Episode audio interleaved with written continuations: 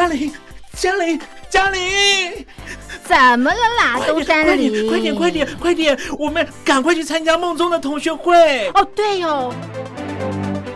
我是班长梦宗，欢迎来到同学会不会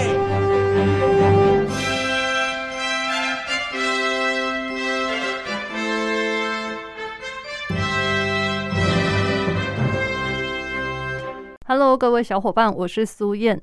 昨天已经是端午节啦，不晓得各位小伙伴们有没有吃粽子呢？哇，我今年啊，分别吃了不一样的粽子。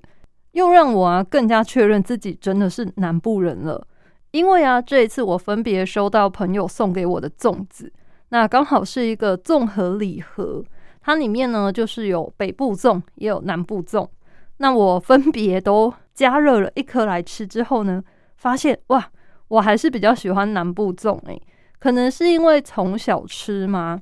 我觉得呢就是吃起来是比较熟悉的味道啦，而且我觉得比较。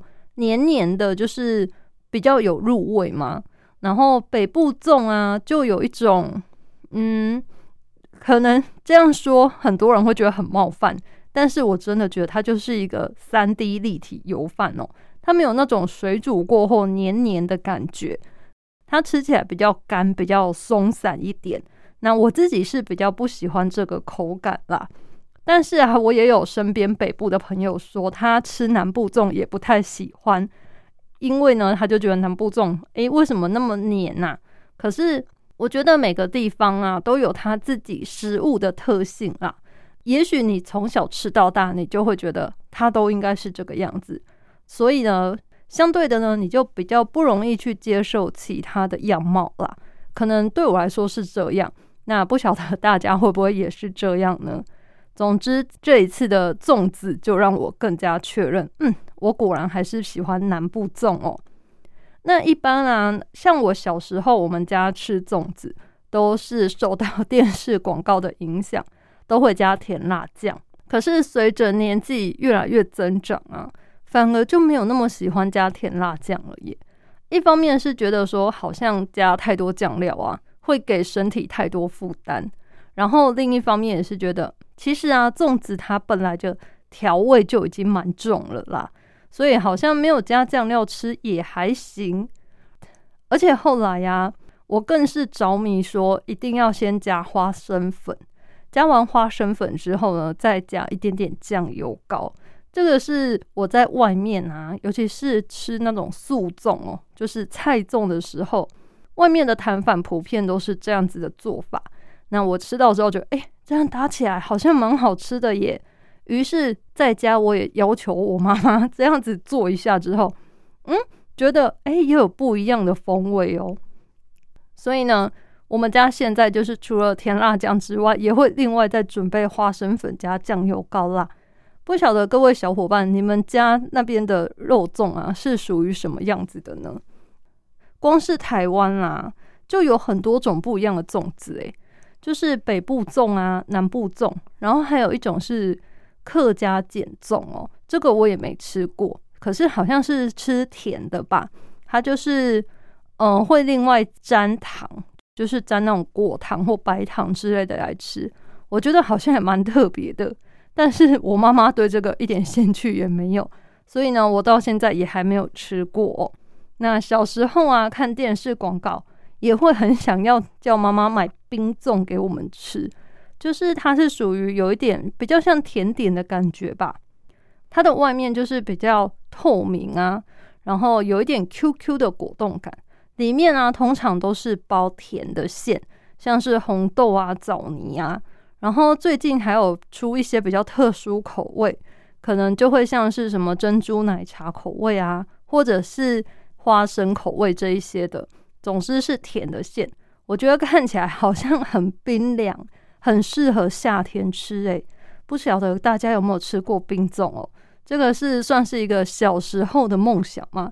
但到了现在长大呢，我都还没有实现，还没有成真啦。因为每次一买都要买好多颗，没有办法只单买一颗，我又很害怕我不敢吃啊，或者是吃了之后呢不喜欢，那剩下的不就是？只能一直占据在冷冻库里吗？他们可能就是诶、很难被消灭啦。所以我就觉得，嗯，好，那先不要买好了。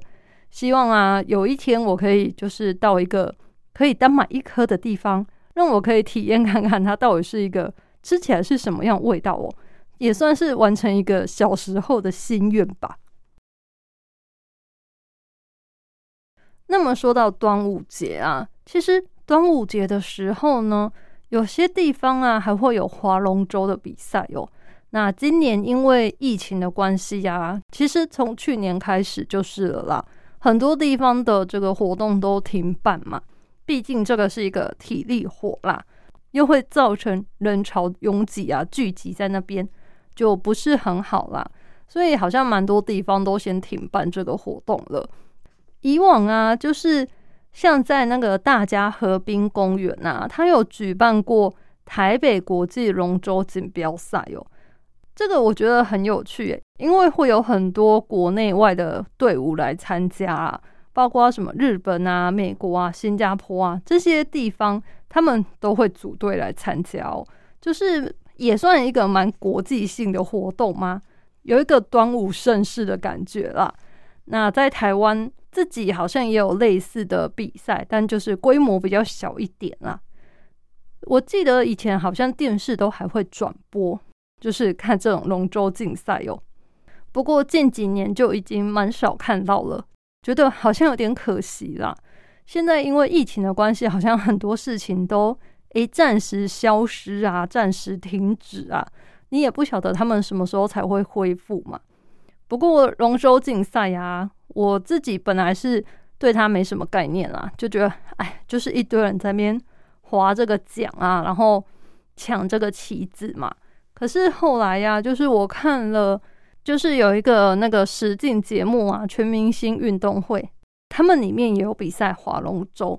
那经由拍摄他们训练的过程这一些，我才知道说，哦，原来划龙舟啊，它讲求的是全体的一致性哦，就是你要全部的人在同一个时间，然后力道不要差太多的这样往下滑之后呢，你才能够前进的快。并不是单靠一两个人的蛮力就可以了，其实最主要的还是整体的搭配性活动。所以我觉得龙舟算是一个很注重团体氛围的一个活动啦，它比较不是你个人的竞技项目这样，最主要还是要有团队精神嘛。所以呢，这些龙舟队的队员啊，其实我觉得蛮佩服他们的啦，因为团体生活，我觉得多多少少大家都会有一些摩擦。可是，在这些摩擦之外啊，你要怎么样去协调啊？然后怎么样大家互相磨合，找到一个和谐、和平 共处的方式，进而说哦，那发挥我们最大的战力，一起来为这个活动啊，为这个比赛尽力，一起来努力完成同一件事哦。这个可能是很多人要学习的事啊，也包括我自己，因为。毕竟我们在这个社会上啊，尤其是工作的时候，你会必须要跟其他的人配合。但是呢，其他的人可能跟你的意见不一定是一样的，或者是他的做事态度啊、风格，可能也是跟你自己不一样嘛。有时候呢，我们难免会觉得，哦，要跟这个人共事，好烦，好讨厌哦。可是啊，如何在这个讨厌的情绪之外，你还是要把这个工作好好的完成，这个啊，可能就是我们每个人都必须要学习去面对、去克服的课题吧。那不晓得各位小伙伴们有没有在工作上啊也有这种经验呢？那不晓得你们当初啊遇到的时候是怎么样来克服它呢？还是说不管啊，反正呢公归公，私归私啦，我不管这个人 平常怎样，或是我跟他怎么样哦。总之就是把这个 case 给完成就对了，应该也蛮多人是有这种想法的吧。而且我记得端午节的时候啊，小时候呢，我妈妈她都会缝制香包给我们啦。那当然，她不会缝制一些太困难或是太可爱那种卡通造型的，没有哦，她可能就是缝一些比较传统的，像是锦囊啊，或是八卦那一种啦。那稍微比较厉害一点，她还会缝小老虎哦。所以呢，小时候觉得妈妈很厉害，怎么有办法缝制这些香包哦？因为啊，换做是我的话，诶，缝制不出来啦。我所以我就觉得，天哪，也太厉害了吧！可是啊，随着年纪越来越大，现在渐渐发现，好像带香包的这个习俗呢，不太流行了耶。现在大家很少会自己缝制吧，大部分都是在市面上面购买啦。可是，就算去市场啊，我也很少看到有卖香包的摊贩了。好像真的随着年纪越来越大嘛，你就觉得这些习俗啊、这些传统呢，现在有在做、有在遵循的人也越来越少了。端午的时候呢，除了这个挂香包之外嘛，一般就是还会在门口放一些菖蒲啊、艾草之类的，然后还有就是要接午时水啊，这些我觉得现代人好像也都很少做，诶，可能有些人还是会接午时水啊。但是现在我比较常就是看到的呢，大部分的人都只有中午的时候要立蛋啊，可能是因为立蛋比较简单嘛，这个材料啊是比较容易取得的，只要拿颗蛋来就好了，然后也比较方便啦，不会受限于场地哦，大家就是自己在桌上啊或是在地上就可以做立蛋这件事情了。其实我自己是没有立过啦。因为呢，诶，我不是很懂立蛋的意义是什么，就是我觉得很有趣，但是呢，不会想要就是自己来体验这件事情啊，就觉得诶，不过就是把它立起来，有什么特别的吗？但是我知道好像诶不太好立吧，蛮多人就是都不太行的样子，所以我是没有想要尝试啊，因为我很怕自己不小心失手，结果呢蛋破掉了，那还要收拾的话，我会觉得有一点麻烦。各位小伙伴，不晓得你们在端午的时候有没有遵循这些传统来做这些事呢？有的话，我真的是佩服、尊敬，因为现在这些习俗啊、这些传统，会真的照着做的人，已经渐渐没那么多了啦。我觉得现在端午节，我们如果有吃粽子，就已经算蛮好的了。那如果你还有再多做其他事呢，就是更加分啦。还是希望大家可以多多少少就是跟着做一下啦。毕竟啊，有时候这些传统，这些算是古人的智慧吗？他们就是传承下来给我们。像他们会用这些菖蒲啊、艾草，可能插在门口啊，或者是呃用来洗手、洗澡啊，这些其实都是有他们传统的智慧在，可以说驱蚊啊、辟邪啊这一些的。只是说，到了我们现代社会啊，它已经逐渐让大家遗忘，原来它还有这个意涵了啦。其实啊，有蛮多传统的习俗都是这样子，随着时间过去啊，就渐渐的被大家所遗忘了。那也仰赖我们现代的人啊，继续的来把它传承下去啦，才不会说哦，我们什么东西可能都要靠保存啊，或是登录在什么文化遗产里面，我们才会重视哦。不晓得你们是不是也有这种感觉呢？随着年纪越来越大，然后就觉得过什么节日都觉得，哎，好像跟小时候不太一样了，没有那么期待这个节日的到来，或者是你觉得以前这个节日不是要做什么做什么吗？可是怎么好像现在这些事都没有继续在做了呢？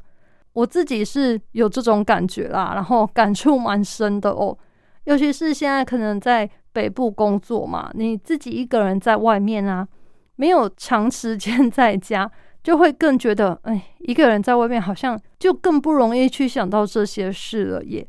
那家里呀，像爸妈他们可能也会觉得，小孩子都不在家，他也懒得弄这些东西，或是他会觉得两个人而已，那简单就好了。像今年的清明节啊，以往我们家都是还是会准备东西来包润饼哦。可是像今年啊，我就问我妈妈，她就自己跟我说，没有，她今年完全没准备，她就去外面买现成的，人家包好的润饼哦。因为我们都没有回去，她觉得说她准备那么多东西，可是只有她跟我爸爸两个人而已，那也吃不完啊，又很麻烦，那不如就买外面现成的就好了哦。听到这个，我也会觉得，哎，好像有点心酸酸的，怎么我那时候没有回家呢？可是又想说，哎，我回家他不就是也会变得要张罗这些啦？那不如就让他去买一买好了，好像也比较方便哦。这么说又觉得好像有一点两难啦。你一方面又舍不得他那么辛苦帮你张罗啊，弄这些有的没的，可是呢，另一方面你又会觉得说，好像真的越来越没有过年过节的味道了耶。这什么事情我们都是现成的，用买的就好了。那会不会以后什么事情、什么习俗，我们都逐渐的遗忘了呢？像现在啊，这个润饼如果叫我自己准备的话，我还真不知从何下手呢。要准备的料这么多诶，然后像现在端午节包粽子啊，以前妈妈也会自己包粽子，现在呢，当然也是没有啦，买外面现成的。那如果叫我包粽子呢，这可是一个很费功夫的事情啊。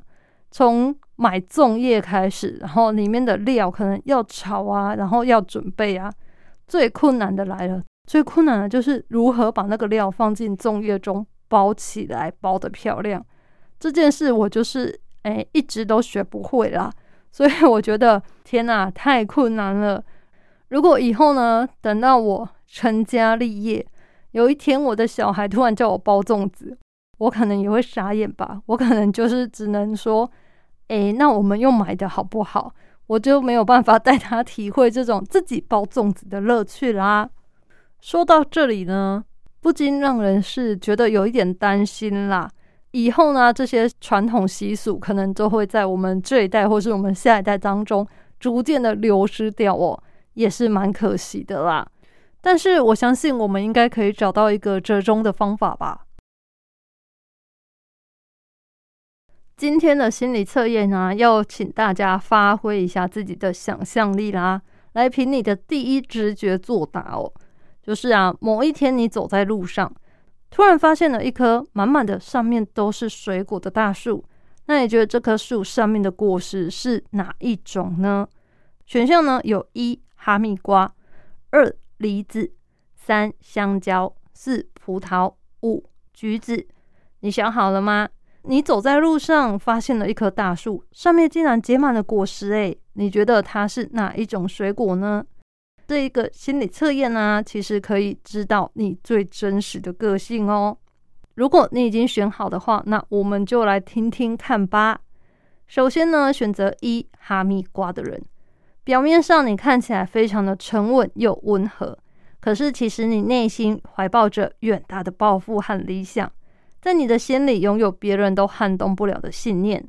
所以呢，比起周围的人的意见，你更倾向于相信自己哦。不服输的你，以顶尖为目标在努力着。同样，你也很希望可以在金钱方面可以获得成功。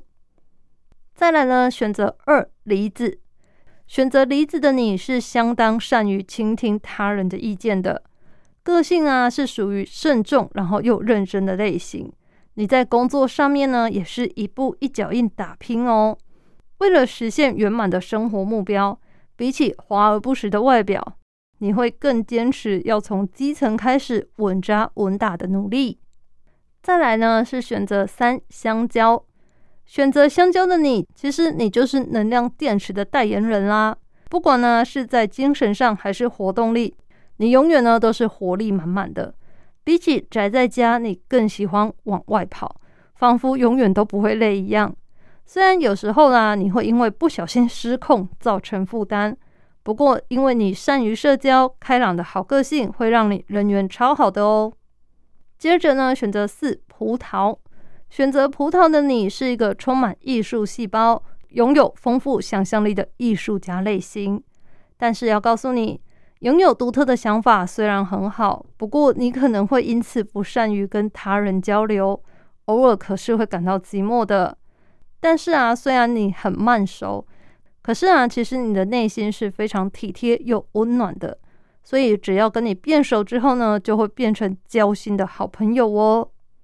最后呢，是选择五橘子，选择橘子的你，完完全全就是一个好好先生或好好小姐。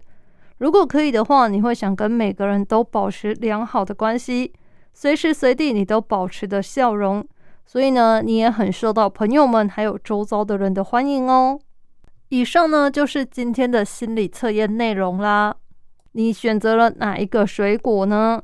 那你觉得分析起来跟你自己的个性有相似吗？我自己啊，觉得好像还蛮准的诶，不晓得各位小伙伴觉得呢？但是啊，我觉得这个题目可能会让人有点受限吧，因为啊，它是叫你想象结满果实的大树嘛。可是呢，这个里面有一些东西，像哈密瓜，它并不是长在树上嘛，所以可能有些人呢，哎，就会很容易把它排除掉，因为这个超乎我们的想象吗？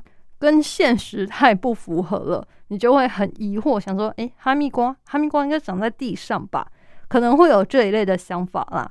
不过呢，这个心理测验啊，就是凭你的第一直觉来选择啦。所以呢，我可能我们也不要太吹毛求疵，硬要它跟真实的状况符合这样哦。那如果啊你也喜欢这一类型的心理测验的话，欢迎来信跟我分享。一般邮件可以寄到台北北门邮政一千七百号信箱，电子信件请寄到 lily 三二九 at ms 四五点 hinet 点 net l i l i 三二九 at ms 四五点 h i n e t 点 n e t。只要写同学会不会苏验收，我就能收到啦。那最近呢，已经陆陆续续收到我们小伙伴来信参加听友活动啦。还没有参加的小伙伴们，赶快加入我们的行列哦！我们这一次的听友活动啊，征文主题呢是第三次世界大战。没错，为什么会叫第三次世界大战呢？当然是因为乌克兰和俄罗斯的战争真的是如火如荼，越演越烈啊！应该当初大家没有想到会开打，也没想到开打之后竟然会这么久还在打哦。那你觉得他们为什么要打呢？那你觉得他们这一次这样开打之后，会不会越演越烈，导致第三次世界大战的产生呢？还是你觉得，其实他们就算不打，以后也会发生啊？或者是你觉得不可能啦？已经经过前面几次战争，大家都已经知道战争没有好下场啦。不管你的想法是什么，都欢迎来信跟我们分享。只要写下你的看法，就可以参加我们的听友活动喽。来信呢，一定要记得写清楚你的收件资料。最主要的呢，就是姓名、邮编以及地址和电话，写清楚你的收件资料，我们才能够把奖品寄给你哟。所以呀，来信的小伙伴们千万别忘了。那你可以寄一般的信件到台北北门邮政一千七百号信箱，或是用 email 参加我们的活动，请寄到 lily 三二九 at ms 四五点 hinet 点 net，注明参加同学会不会。听友活动第三次世界大战就可以喽，各位小伙伴千万别再犹豫啦！我们的活动只到六月底哦，现在呀已经是进入第二个月啦，希望大家可以踊跃的来信争取我们的奖品，把苏燕所准备的礼物通通带回家吧。最后呢，就希望大家在这个夏天来临的时候呢，可以保持身体的健康啦。虽然端午节已经过去了，但是我们还是可以做一些事情，让我们的身体呢越来越强壮啦。没有接午时水没关系，没有插菖蒲艾草也没关系，我们有的是其他方法来让我们的身体保持健康，提高免疫力，对吧？大家一定要记得均衡的饮食，适度的休息，最好的话呢，还要再加上运动。多方齐下，保证你一定身强体壮的哦。我是苏燕同学，会不会？我们下次再见喽，拜拜。